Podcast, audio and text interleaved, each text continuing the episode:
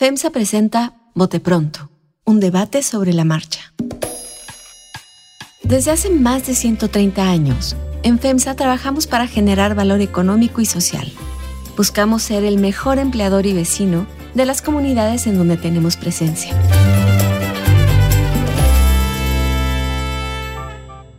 ¿Cómo están? Bienvenidos a Bote Pronto. Estamos de regreso, nos tomamos Pascua.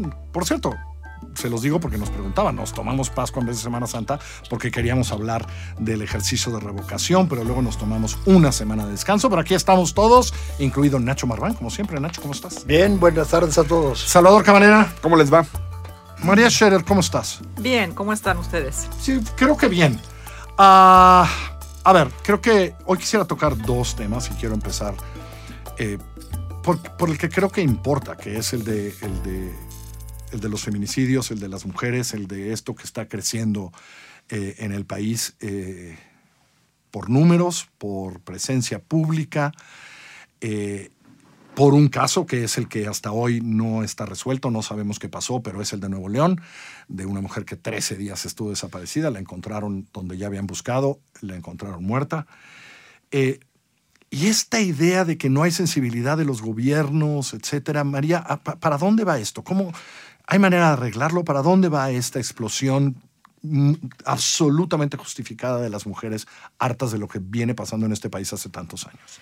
Eh, no, pues quiero pensar que hay eh, manera de arreglarlo, Carlos, pero pues sí, eh, hay que educar y enseñar a las fiscalías y forzarlas incluso a que a que se enseñen a trabajar con, con, perspectiva de género, ¿no? Porque además de el desastre que hay o no en, en las investigaciones propiamente y en el sistema de justicia, pues también eh, la verdad es que complican las cosas y hacen un desastre en términos de comunicación. No creo que, creo que no saben, eh, no, no saben explicar los casos y no saben dar tranquilidad cuando están comunicando lo que pasa cuando surge una desaparición o cuando tenemos noticia de, de un feminicidio o de cualquier noticia que tenga que ver con, con la violencia contra las mujeres, que, pues que no es que no es que cese, ¿no? Ni en Nuevo León ni en el resto de, del país. La cuestión es que pues, la agenda para, para protegerlas no está estancada y, y, lo que vamos viendo es que vamos siguiendo, digamos, que, que las, las explosiones mediáticas de ciertos casos. Pero esto no para ningún día en ninguno de los 32 estados de la República porque se queda en eso, ¿no, Salvador? Como en explosiones mediáticas que no acaban de arreglar nada, ni cambian comportamientos de los hombres, ni del crimen organizado, ni de las fiscalías, ni de la policía, ¿no? El fallido modelo de seguridad mexicano tiene décadas. Y ya tenemos certidumbre de que cuando pensábamos que era porque gobernaba el PRI y el PRI no sabía o tenía componendas con el crimen y entonces no podía solucionarlo, llegaron las alternancias panistas y nos demostraron que ellos tampoco podían. Y luego regresó el PRI y lo mismo, y ahora que llegó el gobierno del presidente López Obrador tenemos ya la total claridad de que la crisis es institucional que está en todos los niveles, que es transversal y que no hay entonces por ningún lado la eh, motivación de estos gobiernos para solucionar estructuralmente un problema al que por otro lado la sociedad se acostumbró. Eh, las cifras de homicidios, 80, eh, 90 al mes, dependiendo. Pero eso ha sido 20 años, Carlos, lo hemos visto, 20 años en su última fase. Y entonces sí, son crisis, explosiones, como dicen ustedes, María y tú, de figuras emblemáticas, la fotografía de Devani colapsó completamente a la sociedad porque se ve su vulnerabilidad, su, frágil y su, eh, su, fragilidad, su juventud ahí en este contexto de violencia y a final de cuentas, por desgracia, la confirmación de su muerte. Esas crisis esporádicas no veo cómo puedan mover a que ningún gobierno de los estados y la federación misma de verdad se sienten en la mesa y digan, esto ya nos rebasó hace mucho tiempo y es hora de ponerle una solución que sí comience a cambiar las cosas. ¿Por qué? Porque además hay que decir otra cosa, Carlos. Hay mercados, eh, muchas de las personas que desaparecen no se fueron de su casa, por supuesto, voluntariamente y les pasó un accidente, sino hay sustracción de personas por cárteles de distinto orden, no nada más del narcotráfico. Y hay también eh, territorios enteros que no están bajo el dominio del Estado, sino de los, crimen, eh, de los criminales. Entonces, con esta combinación de factores se ve muy cuesta arriba. Lo que quieren los gobiernos todos, la federación y lo de los estados, es que ya pase esta crisis, pagar el costo mediático que van a pagar, entre comillas, y volver a vivir dentro de un esquema donde todos nos acostumbramos a que desaparezcan 98 eh, mil personas que son las que están contabilizadas en términos generales, a que mueran nueve eh, mujeres al día y que pues 80, 85 sean los asesinatos diarios que ocurren en nuestro país. Quiero pensar, Nacho, que, que debe haber algún otro tipo de soluciones, ¿no? Ya las alertas hambres, ya algún experto, yo lo leí, decía, las alertas hambres ya no sirven de nada, por Dios, este invento de hace algunos años. Ah, es bien complicado. Eh, yo creo que es bien complicado y ahí, eh, yendo un poco a la prensa, me voy mucho con el artículo de Leticia Bonifaz. El domingo, con el suyo, universal, o con el discurso ayer de Alejandro Encinas, que habla de la pereza institucional. Entonces yo creo que más allá de la problemática de seguridad y demás, que pues, se avanzará, no se avanzará, aquí hay un problema específico en donde hay dos cosas que me parecen alarmantes, ¿no? Por una parte, lo que se ha intentado, que si alerta a Amber el peligro de género. Eh, Toda muerte de una mujer eh, feminicidio. Educación a las fiscalías, este, toda esa parte, eso y leyes y demás. Eso, mal que bien se ha hecho, ha sido absolutamente insuficiente. Y sí falta, digamos, en buena, en buena medida, solo cuando sale el escándalo, pues una atención más directa a este más directa de las autoridades a todos niveles, digamos, para enfocarse en cómo continuar, digamos, estas posibles soluciones y demás. Pero lo que sí para mí refleja esta crisis última es, en buena medida, una impotencia. O sea, ¿qué realmente es lo que sí puedes hacer? Y pues ahí caemos en el lugar común de educar a las fiscalías, este, atender rápidamente, dar facilidades de, porque toda la otra parte tú señalas una causa, pero son múltiples causas que hasta dónde realmente el Estado se puede meter, no se puede meter, digamos, a modificar una serie de conductas de género este, que están atrás de todo este, de, todo este comportamiento. Entonces, me, es decir, veo por una parte, hay que reconocer la impotencia y buscar, digamos, un compromiso, cuando menos mínimo de atención, incluso mediática, mucho mayor por parte de todas las autoridades. Y de atención política, ¿no? obviamente. No, María, que, que pongan atención, que entre más esté en los medios, ¿no? Debería de un poco ser así, ¿no? Pero es, que yo creo que justo, eh, justo responden a eso, ¿no? Responden a las crisis mediáticas y nada más. Y entonces la crisis mediática pues tiene un pico, ¿no? Pero, pero pasa relativamente pronto. Se agota y lo, A ver, mira, perdón María, tienes razón y yo creo que ahí es donde se puede avanzar mucho en términos de la presión. Yo después de la marcha del 8 de marzo, digamos, en donde la demanda fue muy concreta, ya no solo en términos generales de, violencia, sino de feminicidios y demás. Entonces, bueno, aquí se van a poner las pilas. y no, y, no. Y ahora parece ser que este caso vuelve a sacudir las cosas y, y qué hay que hacer y demás. Entonces, sí se requiere, digamos, como una presión permanente para que haya esa voluntad, si no esa voluntad, esa atención prioritaria, digamos, a lo específico del problema y no mezclarlo con todo lo demás.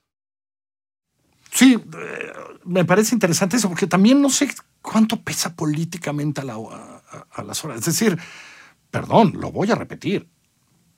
Si eh, un partido político lo han hecho otros en otros sentidos, quiso postular de gobernador de Guerrero a alguien que tenía un par de demandas de violación. Y dijeron eso era, que eso era mentira respecto a Félix Salgado Macedonio, su partido, lo dijo el líder del partido. Es decir, eso no ayuda cuando quieres controlar violaciones, desapariciones, ¿no? Sí. Es una señal muy contraria. Es exactamente la señal contraria o dicho de otra manera, no hay eh, políticamente en este momento ningún incentivo a que gobiernos de distintos signos se sienten y digan, independientemente de todo, tenemos que avanzar en solucionar este problema. ¿Por qué? Porque entonces también se ve como una oportunidad mediática para cargarle al gobierno de MC de Nuevo León, decir, miren, ese era su gran precandidato, todo entre comillas, porque todo ya se ve en clave electoral. Entonces, claro que hay que exigirle independientemente de cualquier otra agenda, pero no hay en la mesa ningún tipo de eh, esquema en donde dejen afuera la competencia electoral para ponerse a tener eh, canales institucionales de colaboración. Y aquí hay que decir una cosa bien paradójica. Quizá de las eh, agendas que yo uno podría decir que han sido manejadas de manera interesante, ya mencionaba a Encinas Nacho, Carla Quintana, este, sí, sí, sí, Comisión Nacional de Búsqueda. Comisión Nacional de Búsqueda ha venido haciendo una pedagogía, una difusión, un trabajo metódico sobre el, el gran problema que tenemos de desapariciones. La propia Subsecretaría de Derechos Humanos creo que es destacable. Y en vez de que eso sea, pues digamos, precisamente el momento en que se le abran todas las puertas para que digan, esta gente tiene, a ver Carla, sí le hemos escuchado en muchos eh, espacios mediáticos, qué bueno que, que eso sí se, se, le hace con Carla, pero que sí se diga, es hora de avanzar en lo que podamos avanzar, viendo mercados de criminales, viendo eh, causas estructurales de violencia intrafamiliar, que, que, también derivan en que las chicas abandonen su casa, de violencia bueno, a ver, sexual, a ver, o te sea, lo viendo pongo todo. En, en febrero, Redim, con la comisión, con creo que la ONU, dio un informe de mujeres y niños y adolescentes desaparecidos en, en, en, en el Estado de México. Un estudio extraordinario de desapariciones por trata, de desapariciones por crimen organizado, de desapariciones por violencia familiar, con testimonios de a quien habían encontrado, en donde decías, a ver, si tres organizaciones, incluida una del gobierno que patrocinó esto, tienen tan claro ese mercado en ese estado, ¿no? Es decir, ¿por qué no intervienen, no? Hay una ruta yo creo, crítica yo creo para que. Nacho lo dijo perfecto, ¿no? Pereza institucional. Lo dijo Encinas, ¿eh? Encinas, perdón. No, no, no interviene. Sí, sí, sí. Es un documento de un centenar de páginas que viene de investigación de meses y meses y que resumen lo que ellos llaman el contexto. Es decir, una, una, una desaparición o un homicidio, un feminicidio, ocurren en, en una situación muy específica y no vas a poder resolver uno si no te abocas a ver todos los elementos que están involucrados. Y, y da una serie de señales de, híjole, si esta chava de repente consigue estos amigos y hace tantas cosas y son del crimen organizado, ¿no? Y tiene esa relación, uh, y si intervienes ahí, y cómo lo hacen y cómo las hacen trabajar y cómo un día les dicen, ¿qué crees? Ya no me sirves, entonces te voy a matar. O un día les dicen, me sirves demasiado y entonces te voy a esclavizar en otro estado para tal. Ahí está toda la ruta, Nacho. Si hay rutas así. Eh, El estudio que tú señalas, hay, hay toda una ruta, digamos, para decir. Eh, esto, ¿Dónde intervengo? Esto, esto que se vuelve, que ha salido mucho en el caso de esta mujer, es, es multifactorial. eh. A ver, aquí hay tres, cuatro, cinco causas que se pueden atacar. Y hasta dónde punto las autoridades todas están bastante desconectadas de esto. Me llama, por ejemplo, ayer la atención.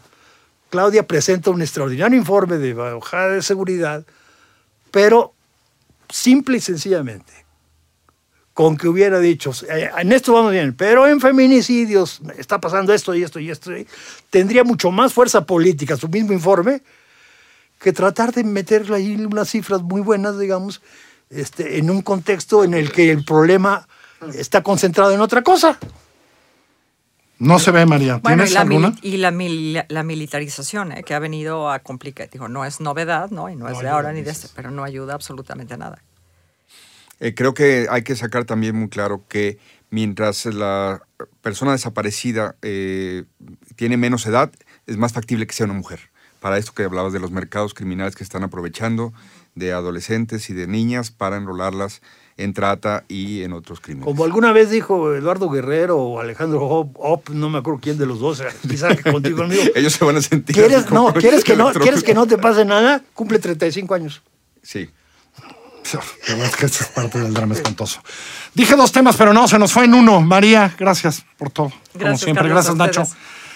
Gracias, Salvador. Al contrario, gracias a ustedes. Que les vaya muy bien. Esto es Bote Pronto. Nos pueden encontrar como siempre en así como suena.mx, en iTunes Podcast, en Spotify o ahí donde usted, donde usted escuche los podcasts. Que le vaya muy bien. FEMSA presentó Bote Pronto, un debate sobre la marcha.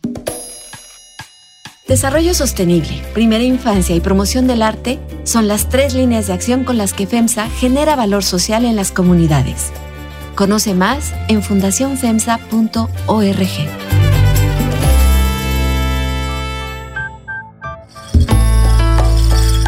Así como suena y FEMSA presentaron Bote Pronto, un debate sobre la marcha.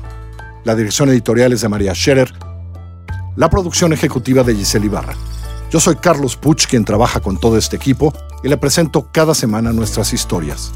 Estamos en así como suena.mx, en Google Podcasts, en iTunes, en Spotify, en Himalaya, en Deezer, en Amazon Music o allá donde usted escuche sus podcasts.